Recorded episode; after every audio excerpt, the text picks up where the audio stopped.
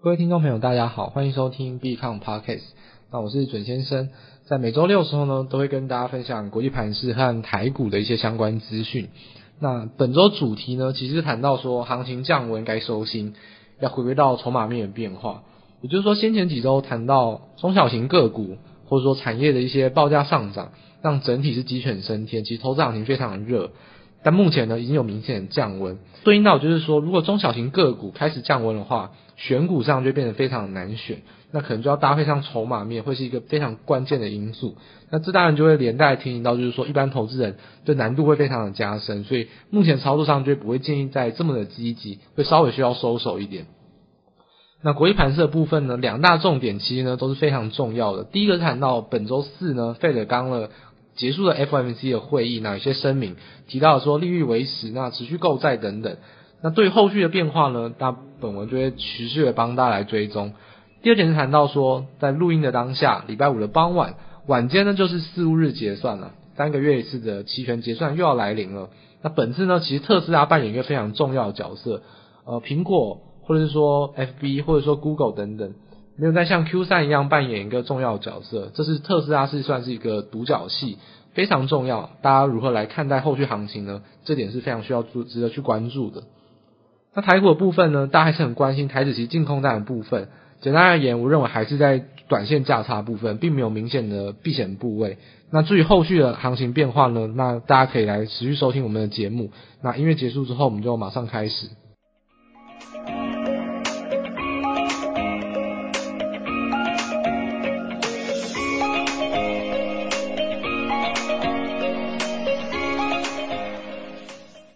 好，那本周呢，准先生怎么说？其实看到目前的国际股市或者说各国股市来说，那我认为其实行情已经开始降温了。那该开始该收心，这收心其实并并不是说好像，诶，那是不是跟随着外资可以一起放假？其实并并不是这个意思啊。那收心其实就是说，过去比较怎么买怎么赚这样子的比较轻松的心态，可能要稍微回归到比较正常的一个变化，就是说你可能要紧盯筹码面，甚至说其他变化。那我认为，其实这一周来看，其实筹码面才是最为重要的一个关键因素。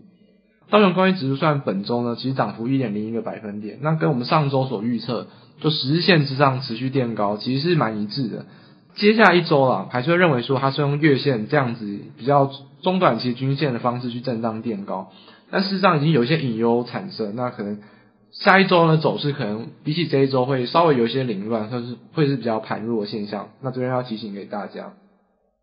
好，那本周其实发生的重大事件呢，也蛮多的。不过最重大的当然是费德的声明了。费德在今年以来开了这么多次会议，甚至还有很多突袭的 QE 啊、突袭的降息等等，都影响了股市非常多。其实这个惊奇的一年呢，那费德其实都是纯粹扮演着救火队这样的角色。我们说好像疫情啊，或者说股市下跌像是火灾，那就用漫天资金这样的洪水去把它就压制住这样子一个比较情况崩跌的行情。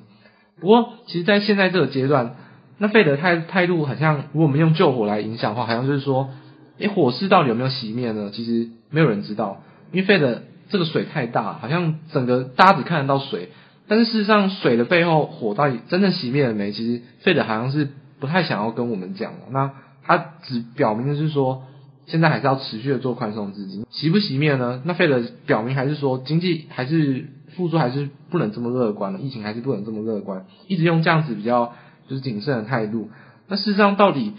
如果一昧的用这样子比较悲观的态度，会不会火灾变水灾？就资金太多，反而变成另外一种压垮行情一种方式。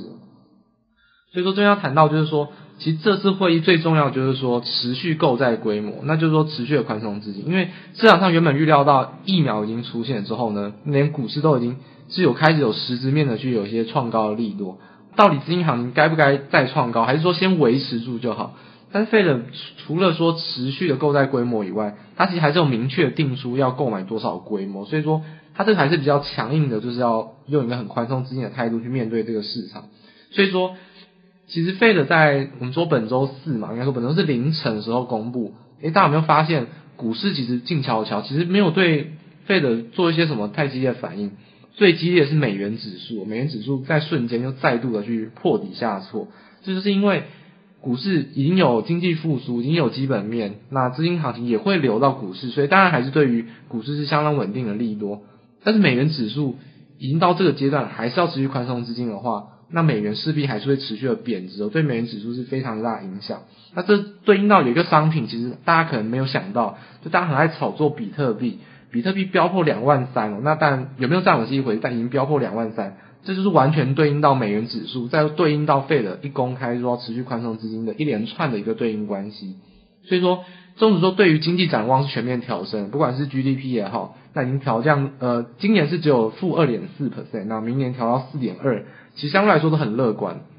像失业率也好，那今年可能还有六点七，不过明年就会预测到五，然后四点二、三点七一路去递减。所以说，对于经济展望比较乐观的情况下，股市当然不会受到这样资金行情的变动而会有什么隐忧，因为本来股市也是一种风险性资产。那相对于来说，美金跟债券那就会有比较有一些利空的影响。所以说，风险性资产价格呢，在费德这样公布讯息之后呢，其实还是持续的抗跌哦，真基本上是真的是跌不下去。会不会往上涨呢？那其实鲍尔他又多面对访谈，又再多谈到一件事情，有人问他说，美股的估值有没有过高？他回应是完全没有过高，因为。他只回应完全没有过，那内容他没有去细讲。他谈到说资金规模等等，但准先这边认为就是说，其实鲍尔内心知道说，资金宽松的规模是他决定的，水是他放的。他其实非常了解说，以这样子预估之下，其实我认为风险性资产的飙涨的价位，其实还没有到真正它该飙涨价位。就是说，其实他释出的资金规模实在是大到非常夸张，所以目前的股价或者风险资产其实还没有到这么夸张，等于说。这个对应到的关系就是说，趋势还是会继续走高。那在费的如果真的还是持续的这样灌水下去呢，其实行情还是会比想象中更疯狂。只是说短线上但会有些震荡，不过我认为中长期来说，可能到明年第一季、第二季，绝对还是会有大家意想不到的高点。这点还是要持续的跟随着费德这个大架构之下，如果没有改变，行情的疯狂依旧是不会有任何改变因素，依然是往上走为主。第二点就是谈到说近期的隐忧啊，那近期的隐忧呢？一直来关心准先生 Podcast 的听众应该知道说，准先生在最近以来，就是二零二零年哦，非常注重期权市场的变化，聊很多期权市场，比如说之前有聊过像是期现货的一些多方的策略，华尔街去灌杀多头，甚至像台子期也常常每周在讲。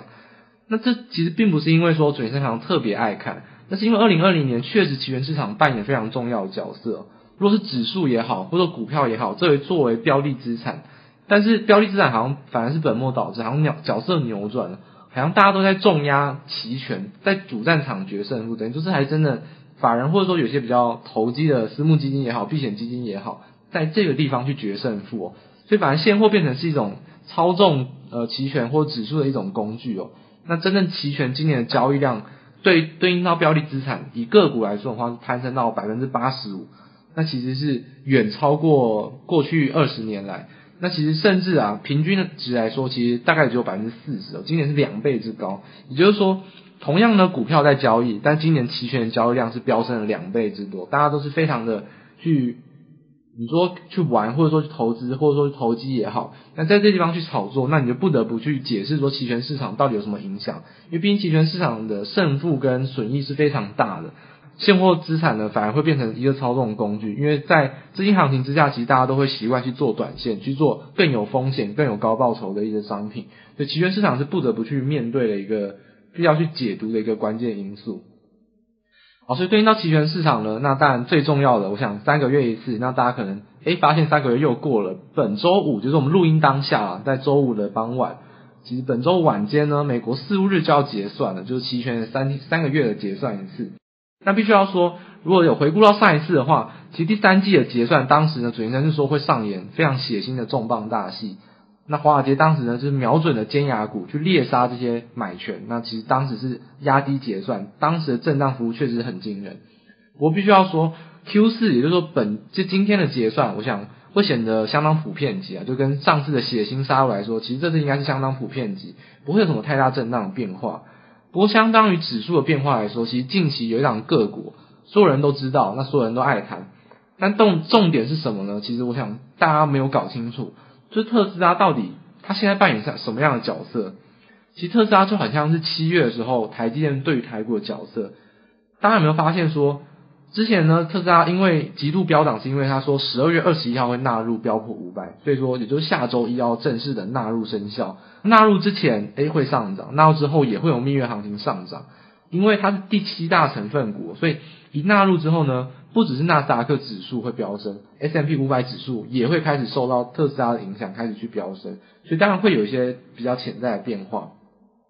而且为什么特别讲特斯拉对应台积电这样的现象？就是大家如果没有发现。最近呢，创新高的指数只有只有纳斯达克强于其他指数，是有一点怪异的现象。那如果持续独涨特斯拉去做撑盘的话，其实对中短线是非常不利的气氛。因为以这样来说，腾落指标是大概是这样下跌，而且尖牙股其实都最近来说是比较平盘震荡。只有独涨特斯拉的话，其实对于高档震荡转弱会是一个比较严重资金扭曲的现象。而且以历史回顾数据来说，像是 Facebook 或者像是各种比较高科技的股票。但纳入标普五百之后呢，都是有蜜月行情，但是两个礼拜到两个月之后呢，慢慢就会开始震荡，甚至开始转弱，因为会有些过度反应涨多的现象。所以说特斯拉如果独涨呢，很有可能其他个股会开始比较盘跌。那这时候就不能因为纳斯达克指数或标普五百指数有一些走高而被骗进场，那这有可能是一个比较失真的现象，是一个资金比较严重扭曲。也就是说，其实你不能这么乐观来看待短线上这一两礼拜的行情，所以尤其要观察说。特斯拉会涨，我想是预期之中的事情。蜜月行情应该会存在。特斯拉涨的背后，其他个股有没有跟上？我觉得这是一个非常重要的现象，这是关注美股跟关注国际盘是特别需要关心的一个部分。那大家简单一点就是可以看纳斯达克指数跟其他两个指数，例如说道琼或是标普百有没有对应关系。如果还是纳斯达克独强的话，我想这个现象对于后市是相当不利的。好，所以总结来说呢，其实国际股市到目前为止。那费的这个关键角色还是立下了一个大架构，就是说中长期没有看坏的空间。那如果是长线的成长股或者说低估的股票，那当然还是可以去续抱，因为你长期来说当然是看一个关键时间点的一个重要的资金架构，并不会因为短线上跌升去做一个买卖进出，这点大家还是要了解。但如果是短线交易的话，结算之后呢，第一个是美股会面临到是圣诞节的连假前呢会有些休兵。成交量跟波动幅度当然都会缩小，那也就是说交易平淡的话，量就会缩，那高档量缩就更容易形成比较盘弱的情况下。所以说，如果没有其他突发的利多去激励股市的话，其实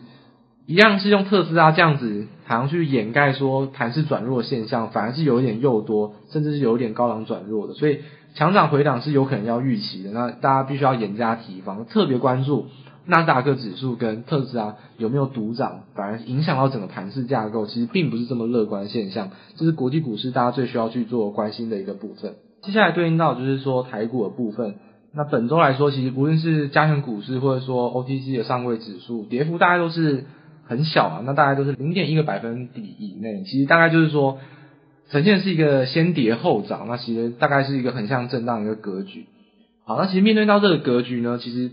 本身必须要说一点，虽然说先跌后涨，不过我想上个礼拜我们做一个结论，就是说台股会有一个，就是说多空交战，隔日再战。那礼拜一确实就开始往下去，往下去灌错。那外资先启动，外资启动了往下有没有成功呢？确实是有。有没有如我们预期的，还是震荡偏多呢？也是有。因为结算日之后呢，外资终于好不容易把就是亏损的空单赶快出清掉转仓之后呢。进商跟随的内资又再把指数给拉起来，所以大致上还是呈现一个很像震荡。好，所以接下来一点呢，我们上次所说，我们要观察说外资在这个阶段翻空到底它的角色跟意义到底是什么？是避险吗？是短线价差吗？我们上礼拜做一个结论说，在上礼拜绝对是短线价差。那这礼拜转仓之后呢，还是短线价差吗？有没有避险的可能呢？那现在就来为大家做一个讲述，就是说。目前呢，本周结算日之前啊，其实外资跟自营商都不想认赔，等于说先杀低，尾盘再拉高。那杀低之后呢，外资就赶快转仓。那拉高之后呢，自营商就晚一点，撑撑的久一点再把它转仓。那等于说大家其实都没有亏哦，所以真正亏的是谁呢？其实真正亏的是追价一些短线客，因为惨遭多空双巴。这是比较等于说，其实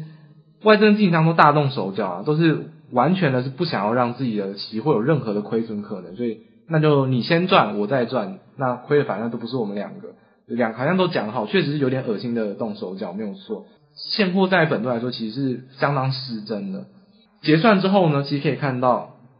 最明显、最明显的一个关键数据是逆价差。我们说，其实今年以来外资一再利用逆价差去做一个多方的套利，但是呢，十一月是特例，十一月结算之后呢就没有逆价差，所以十一月是走一个非常强烈的一个创新高行情。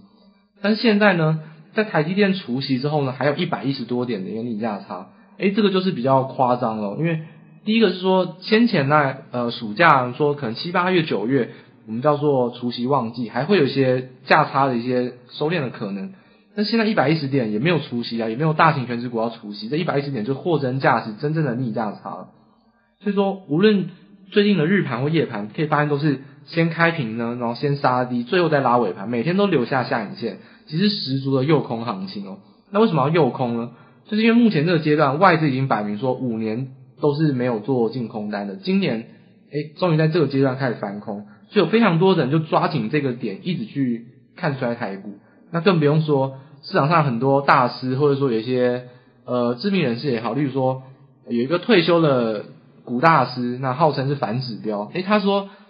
呃台股呢需要一些提防，不过反指标的话，可能就大家要小心注意。这股大师的话是一个外国人，外国分析师。那还有一个呃前任政府的号称是掌柜，他说资金行情推动了，不过。我帮大家回顾一下，其实他一万二的时候就说过已经太高，那现在已经一万四了。一万二的时候呢，也震荡三个月，等于说他已经失真五个月了。那可能轧空都已经要回补，那不回补的话，大概也已经退出市场。所以说，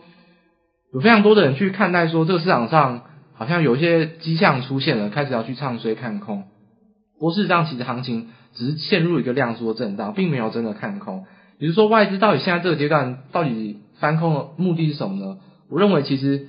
避险的部位来说，其实我认为还是不大。等于说，外资其实在这个阶段，它避险还是没有完全的去站在它做做放空这样的一个角色。也就是说，它还是其实还是站在一个短线上价差立场去看待。也就是说，其实外资目前来说还是会持续的去测试月线，去有些比较震荡盘跌的现象。但是呢，一碰到月线往上拉，可能外资就会伺机呢，以比较超策略的角度，有可能会用这种。连续两天、三天的缓跌，一根突然的长红 K，然后这种长红 K 的阶段呢，可能现货涨两百点，那期货涨两百五十点，用这样子来方式来收敛价差，会用这种这种子连续的缓跌，然后一次的急涨，我觉得会是用这样的行情去测试支撑之后呢，那一次的去把收敛价差，然后顺便再把多单去补回来。我认为还是一个比较短线价差的部位，要去考虑到避险的话，我认为目前外资并没有这种迹象，其实成分并不大。所以说，外资的多空分水岭呢，其实大概呢，以目前投信的一个口数来看，对应到大概是正一万口左右。如果外资有回应到正一万口的话，那大概就是回应到跟过去几个月相同的水准。所以目前其实当然是零啊，就是说负数是净空单，当然是一个很偏空的环境。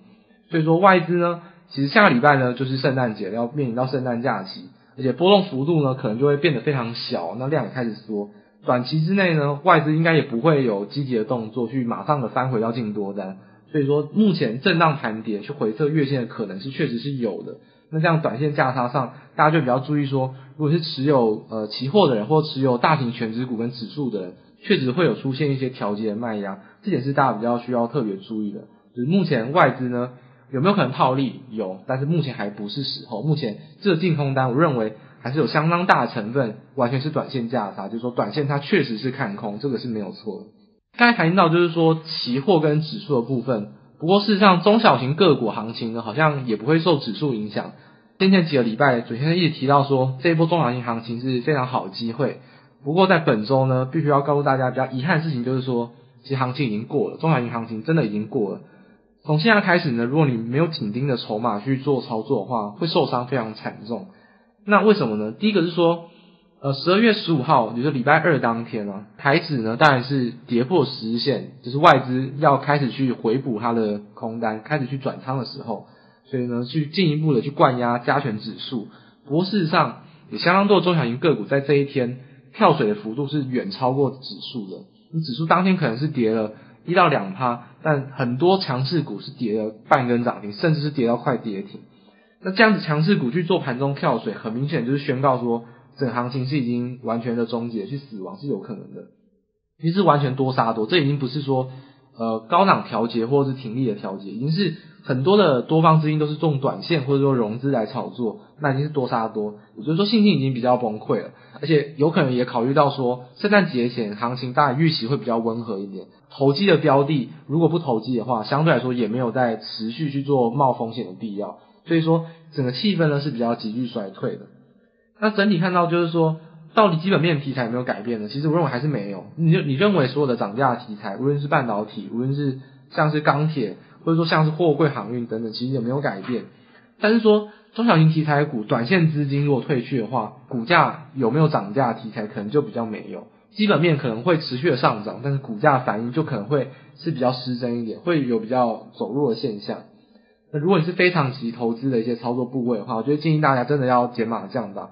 如果你是长期投资的话，那当然还是可以持续续抱是没有错的。但如果现在这个阶段啊，我们可以把指数呢作为一个大概研判，就是说一万四千一百点到创新高之间做一个震荡。如果你没有八成以上的信心会在短线创新高，那我认为逢高获利了结确实是一个比较必要的一个操作。逢黑 K 或者逢下跌支撑的时候去买进，这样子一个买低卖高会是一个比较适合的操作节奏。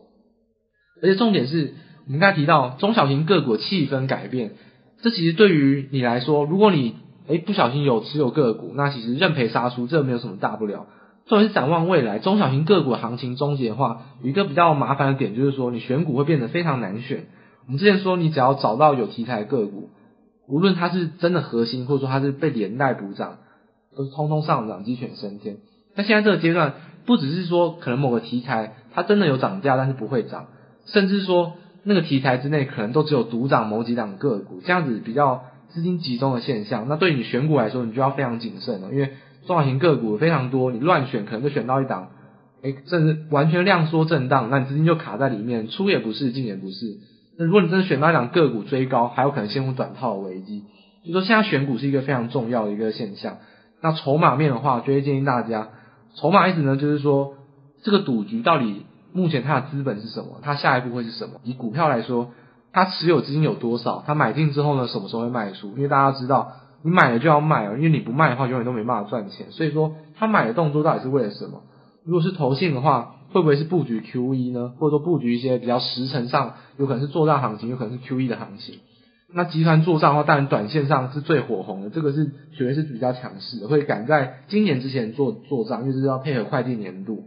还是有一些比较。火热题材，例如说货柜航运，或者说像什么比较逆势抗跌去上涨，其实这些就是内资比较集中去炒作的标的。这些标的呢，就会非常非常集中。你想货柜航运会不会转移到其他各国？我想可可能会很难，他们可能选定了就不会再放手了。所以说现阶段选股呢，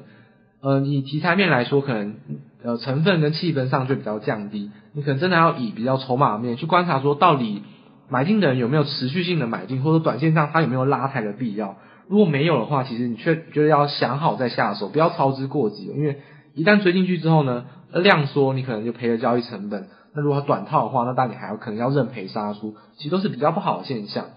所以说建议大家，这中小型行情已经过了，那有没有回温的可能呢？大家可以看一下 OTC 指数，OTC 指数的成交量如果没有到五百亿以上的话，很明显的话就会是呈现一个比较量缩震荡的现象。那中小型个股大家就比较谨慎操作，这点是大家比较需要注意的。跟过去几周来比，那昨天会告诉大家，中小型个股现阶段不太适合做追加。那你长期布局来说，那你可能就是要向下逢低去买进。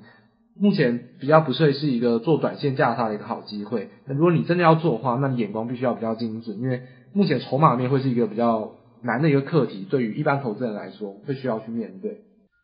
好，所以整体而言呢，选股跟操作方面的话，会建议大家，我们刚才提到一万四千一百点到创新高之间会是一个震荡区间。那沿着这个区间呢，当然是买低卖高，就是逢低呢去做一个比较加码布局，那逢高呢就要呃减码降档去做一个获利了结，这样子短线上的操作会是比较适宜的。那多单的话，还是会建议大家业绩成长股里面，还是比较推荐大家 IT 设计股跟苹果概念股。那这些股票里面呢，第一个 IT 设计股是比较有成长动能的，那苹果概念股是相对来说，呃，成长对应到它的股价是相对比较被低估的。那但，如果你比较想要有短线上好的获利的话，那低价传产股可能会是最近比较有主力去炒作的一些标的。那这个当然会是一个比较有急涨的行情。但比较稳定操作的话，还是会建议大家选择 IC 设计或瓶盖股，会是一个比较适合的一个操作标的。而，空单进场的话，会建议锁定，如果创新高却价量背离的话，可以尝试去做放空。我选择当日开高震荡，等于说会比较选择比较冒风险点去放空强势股。那当天开高震荡，可能它涨幅有四趴或五趴，你可能选择到九点到十点之后，确认已经是涨不上去了，那可能会选择来进行一些短线放空的动作。会是一个，如果你想要加强你的获利幅度，一个比较积极的一个操作策略。那当然不习惯放空投资人，当然可以去选择，就持股调节之后等待逢低买进即可。就整体而言，震荡操作是一个目前的大架构。那中小型个股选股会变得比较难一点，所以出手的频率跟积极度，我认为大家要比较降低一点，稍微收心，不要再这么乐观，不要再这么呃过度的去追价，因为现在这行情确实是不好做，谨慎一点会是对你比较有利的一个操作手法。